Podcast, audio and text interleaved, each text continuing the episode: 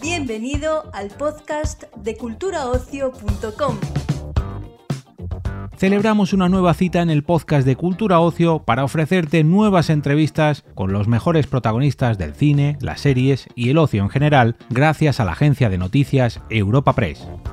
En esta ocasión te ofrecemos una charla que ha mantenido el redactor jefe de culturaocio.com, Israel Arias, con Sebastián Lelio, director de la nueva película de Netflix El Prodigio. Este film, ambientado en una aldea ultracatólica de la Irlanda del siglo XIX, nos ofrece la historia de una niña de 11 años que asegura que lleva cuatro meses sin comer y que sobrevive de forma milagrosa gracias al maná del cielo.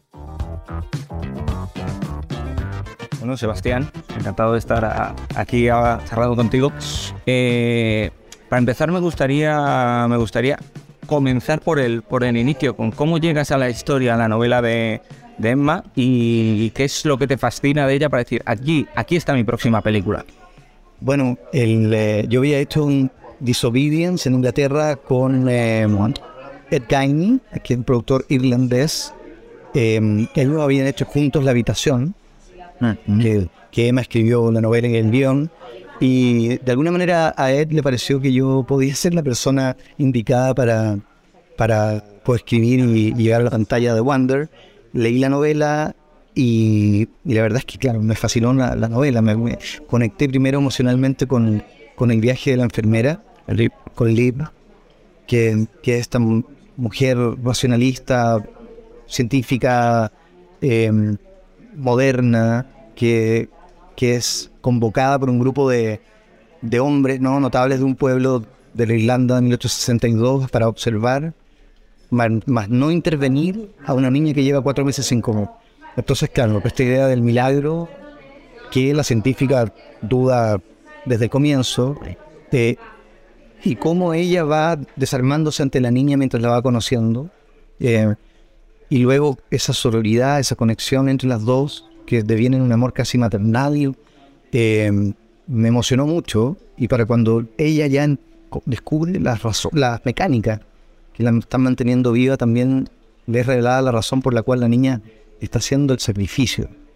Y las razones son tan devastadoras que, que ellas ya están atrapadas en la una a la otra, necesitan salvarse mutuamente. Y eso me pareció muy conmovedor, el viaje de, del ir desde la razón a enfrentarse al fanatismo religioso de la comunidad eh, y luego al dilema moral de qué hacer con la niña.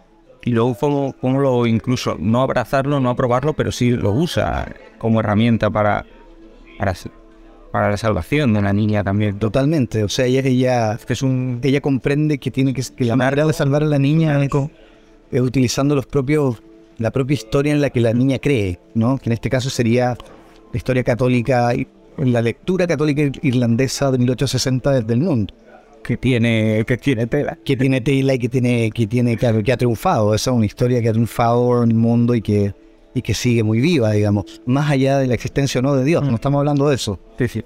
De hecho, aquí lo que plantea, una de las muchas cosas que plantea la película, pero yo creo que, uno de, los motores, de sus motores principales es precisamente ese conflicto, esa, esas dos formas de leer la realidad, ¿no? La de la, la ciencia y más que la creencia o no, de Dios, la fe, la, el fanatismo, ¿no? Mm. Quizás una batalla que, que, la cinta ubica en 1862, pero que mitad de plena actualidad, ¿no? Estamos viviendo día a día, lo, lo, acabamos de vivir con esto que hemos pasado estos años con la pandemia, de, de, de que no. ¿No? ¿Te parece importante que el público saque, saque ese tipo de, lecturas actuales? Espero que sí, o sea, para mí em, la película también parte y termina develando el artificio, eh, diciendo al espectador que va a ser sometido al poder de la ficción eh, en una historia que justamente se, trata del poder de la, ficción en nuestras vidas.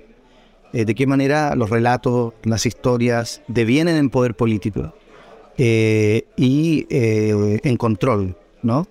Y, de qué forma y la responsabilidad, digamos, de cuestionar aquello de lo que se cree, en pensar, porque las creencias las creencias piensan por nosotros, pero una creencia es un pensamiento en el que alguien insistió hasta que se cristalizó y luego eventualmente triunfó y se instaló y se expandió y se volvió transparente porque se volvió estructural. Hablamos de creencias, pero también podríamos hablar de ideologías, de hecho. Completamente, puede ser religión, ideología, eh, en fin, todo tipo de, de explicaciones eh, de la realidad, ¿no? Y eso es lo que, eso es lo que choca en la película. Eh, pero la ciencia también puede ser entendida como un sistema de creencias. La diferencia, y esto es lo genial de la ciencia, es que la ciencia duda de las verdades que encuentra y está en su máxima gloria cuando es corregida. Entonces, esa creo yo que es la, diferencia entre las fuerzas que chocan en The Wonder. Está el fanatismo religioso de, la comunidad que encontró la verdad y opera desde ahí y controla desde ahí y deforma la realidad desde ahí y está incluso dispuesta a que muera una niña para, que, para, para mantener el poder que esa historia les da versus la versatilidad y la elasticidad intelectual y espiritual de, de Lib, que probablemente por ser científica tiene una mayor conexión con la incertidumbre, con la duda, con, con la, de nuevo, con la, con la capacidad de amoldarse, eh, y el choque entre esa elasticidad y, la rigidez, creo yo también que es muy 2022. Sí, muy mucho. De hecho, te quería preguntar ahora si, si crees que si es la película un grito de, atención, por eso te, te, interpelas al público al principio y al final de la misma, si es un grito de atención al ver que, que estas, eh, este tipo de, ideologías o estas de posturas más radicales y polarizadas, más simplistas, que anulan el pensamiento crítico, son las que están ahora, vemos, triunfando cada vez más, sí. pero incluso en la esfera política, ¿no? Completamente. De hecho, claro, el, eh, creo que la película tiene algo de eso, tiene algo de, decir, despertemos, ¿no? Y también al espectador, alerta. Eh, no, se duerma ante el poder de la ficción, ni siquiera de la propia película, ¿no? Eh, sospeche de todo relato, incluso de, este, ¿no? Eh, y la en ese sentido, la película misma intenta ser el problema. no solamente los, las aventuras y desventuras y los arcos y los viajes del personaje, esa es una capa importante, pero la relación entre el espectador y The Wonder, eh, la cantidad de, de fe que el espectador deposita en la historia mientras ésta se despliega, es justamente el punto que la película analiza. Porque la película analiza personajes operando dentro de sistemas de creencia, eh, mira a aquellos que están dispuestos a cambiar y a aquellos que no, y mira de vuelta al espectador preguntando qué tipo de creyente de usted, sea lo que sea lo que crea, ¿no? Eh, ¿Rígido o elástico? ¿Y qué tipo de creyente es Sebastián, director, y Sebastián, persona? Espero que elástico, eh, aunque seguramente, claro, uno es ciego a lo que es ciego, ¿no? Yo no sé, no sé, por definición no puedo saber aquello eh, por lo cual soy rígido pero intento, intento tener una, una especie de actitud científica ante, ante la realidad, en el sentido de que, eh, de que claro, eh, sospecho de todo relato y admiro los relatos que tienen, la, que tienen eh, belleza, que tienen que, que, que, que ofrecen libertad.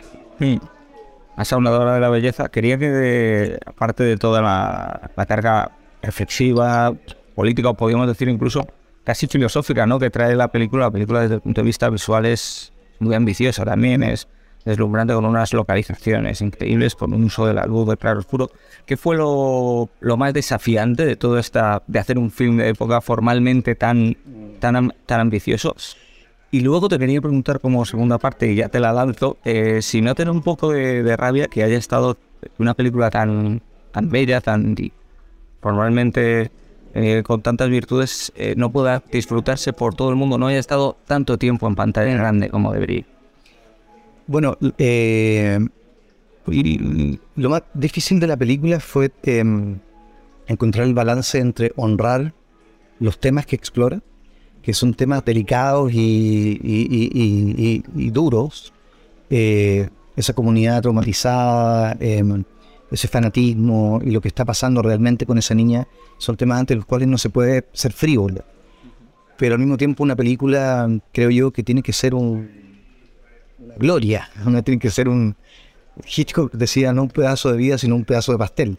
Y, en algo de eso, yo creo en eso, hay algo de eso que es verdad. Eh, entonces encontrar el balance entre el placer estético y el dolor de los temas, eso fue difícil.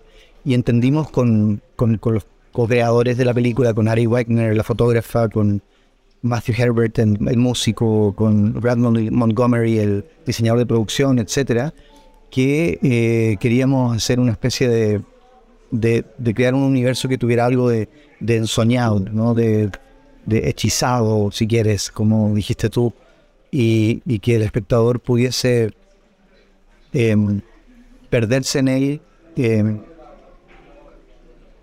disfrutando del viaje, del, de ojalá de una experiencia cinematográfica poderosa, eh, pero, pero al mismo tiempo eh, realmente conectar emocionalmente con, los, con estos temas. Eh, entonces queríamos esplendor estético, pero también digamos, agudeza temática. Y ojalá que las dos cosas no se anularan, tenerlas a las dos, que, que, no es que no es fácil, digamos, eh, mantener esas cosas eh, flotando no al, unísono. Y haciendo equilibrio. Haciéndole que es claro, es como un estaba esto. Sí, se te va moviendo, ¿no? Exacto. Y lo otro que te quería preguntar es eso, sí, teniendo en cuenta que hay ese deleite también para los sentidos, no solo para, mm, para el cerebro en la película, eh, si no te da un poquito de rabia que, haya pasado tan mínimamente, al menos aquí en España, por cines, que estado muy poquito tiempo en salas, porque es... Sí, claro, o sea, la, como director. Sí, bueno, es un momento eh, de transición y que estamos pasando lleno también de contradicciones eh, la, película no existiría si no fuese por Netflix. Fueron los únicos que dijeron, necesitas tanto, te damos exactamente eso. Eh, entonces, no habría The Wonder si no fuese por Netflix. Me, habría gustado que, pasase por más cine, por más países, por más salas, por supuesto. Pero al mismo tiempo estoy muy agradecido que exista de haberla podido hacer. Eh, una película además con una temática difícil, en fin, sé que también he tenido mucha suerte y he sido privilegiado en ese sentido porque me han dejado trabajar con muchísima libertad. Pero claro, es un momento de paradoja. Eh, y por un lado me da pena que, no esté en, en, en, salas por todas partes, eh, por, por, más tiempo. Y por otro lado, eh, me da mucha curiosidad lo que va, lo que empezó a pasar desde ayer, que está disponible en, 240 millones de pantallas. Sí. Eh, es, curioso, estoy tratando de entenderlo. también soy nuevo en esto. De hecho, hablábamos de antes de, ese pensamiento más flexible o más rígido. Tú como cineasta, como director, ante este esta forma de cohabitar que todavía se está ajustando entre el streaming y, las salas, ¿qué tipo de...? Porque los hay como, como Spielberg, que acaba de decir, por ejemplo, que el streaming ha traicionado a sus mejores amigos y que... Mm. ¿Qué tipo, qué tipo de postura haces en este momento? ¿Flexible o radical, como decíamos antes? Eh, flexible. Yo diría, no apocalíptica, sino integrada, como diría. Eh, claro, a mí sobre todo porque, claro, está, en la historia del cine se ha decretado su muerte desde que nació. Se lo iba a matar el sonido, lo iba a matar eh, la televisión, el control remoto, el VHS, lo iba a matar el cable. Eh, y por supuesto Internet. Y yo creo que, claro, no va a morir, eh, pero en el camino va a correr sangre. Eso sí, eh, pero claro, la, tecnología, el momento tecnológico por el que estamos pasando es innegable. Y su fuerza y su popularidad también son innegables. Entonces, creo que hay que encontrar un balance, probablemente una relación más híbrida, que permita la existencia del, cine en salas, que es fundamental. Yo hice una película, simplemente. Yo hice una, una película de Netflix, no sé lo que es eso. Simplemente hice una película como la mejor película que pude hacer. Eh, no consigo una ciudad contemporánea sin salas de cine. Eh, y al mismo tiempo me parece un poco ciego negar eh, la fuerza que tienen en las plataformas hoy, el alcance que tienen y la popularidad que tienen. Entonces, de alguna manera, tenemos que ajustarnos a, a una realidad cambiante y nueva, protegiendo que el lenguaje del cine, que es un lenguaje y no un formato, siga siendo hablado. Se ha hablado de, de ciudades sin salas de cine y habrá salas de cine sin ese otro cine que está quedando ahora arrinconado. El cine que va más allá de las grandes franquicias, de los superhéroes, cada vez es más pequeño, ¿no? El huevo, quizá ahí está. Sí, es, di- es difícil, o sea, e- eso es lo que hay que proteger justamente, que yo no sé cómo, porque si yo tuviera la... No, yo no tengo ese poder. Eh, yo tengo el, poder de entrometerme como puedo y tratar de hacer las películas como pueda. Eh, pero claro, hay, hay muchas... Hay, hay un cine eh, como más pequeño que, que está quedando sin lugar, ¿no? Y no ya solo pequeño, incluso la lo que se llamaba antes la clase media. La clase media, claro, claro. Cine, esas películas Está como los gigantes y que tienen, que tienen estrellas, que tienen estrellas en su reparto, como puede ser el caso de, de, de Wonder, como Flora Puig o como cualquier otra, como el caso a Guillermo con la joven del agua, es ese tipo, ese tipo de películas que cada vez su vida en las carteleras es más corta y su, su espacio parece relegado casi a las plataformas, ¿no? Sí, sí. Sí, muy cierto. Eh, espero que el balance al que lleguemos permita la, la coexistencia de distintas escalas de películas. Eh, de lo contrario, vamos a terminar, eh, claro, viendo en pantalla solamente Grandes son los superhéroes superhéroes, superhéroes, que también es una, claro, es un, es un- es un- si solo hay eso, es un reduccionismo, eh, que es una forma de leer la realidad a través del cine total, gigante. ¿no? Necesitamos, claro, la multiplicidad de, de- miradas y de lecturas para que el cine cumpla su verdadera función. Eh, de lo contrario, claro, se, convierte en un discurso hegemónico. Y ya para terminar, que me dicen que es la última, te quería preguntar por... Ahora con el paso del tiempo, visto perspectiva, ya has vuelto a rodar después de ganar el Oscar. Eh, te quería preguntar si ha cambiado, si uno nota ese cambio del que habla mucha gente que, que le, le miran o le tratan diferente o se le abren puertas que antes no se le abrían o con un Oscar debajo del brazo o... Mira, O sea, que siento que supongo que, que sí, pero también eh, en, en mi vida, en mi carrera, todo ha pasado de manera bastante orgánica y han sido las películas las que han traído eh, la- las películas que vienen, que han venido. quiero decir, de esa primera película que rodaste en tres días, Exacto. recordar, Mi primera película la filmé en tres días porque fue la manera que encontré de, de hacerla. Y sigo lo mismo, digamos. Sigo en, mi, en nuevas escalas arreglándomelas para seguir filmando. Sí, filmar es siempre eh, eh, una tensión entre, entre lo que se sueña y lo que se puede hacer. Y, y- y siento que mi actitud es la misma, ¿no? Por supuesto que hay más oportunidades y hay más gente interesada en trabajar con- conmigo y eso lo agradezco, pero infinitamente, pero ha pasado gradualmente. Eh, ha, pasado como ordenadamente y, y- ha, pasado de manera que me ha ido siempre sorprendiendo. Nunca ha sido como voy a hacer esto para lograr eso otro, sino que siempre me ha sorprendido que el haber buscado, quizás, claro, la, no, sé si la excelencia, pero la, la versión más potente de cada película haya permitido que la próxima se filme y así en adelante, paso a paso, exacto, exacto. Pues muy bien, muchísimas gracias por tu tiempo, Sebastián. Encantado, gracias. Despedimos esta entrega del podcast culturaocio.com invitándote a descubrir el resto de episodios de este podcast, así como todo el catálogo de programas de nuestra red a través de Europa Press barra podcast. Recuerda, todos ellos están disponibles en las principales plataformas de podcasting.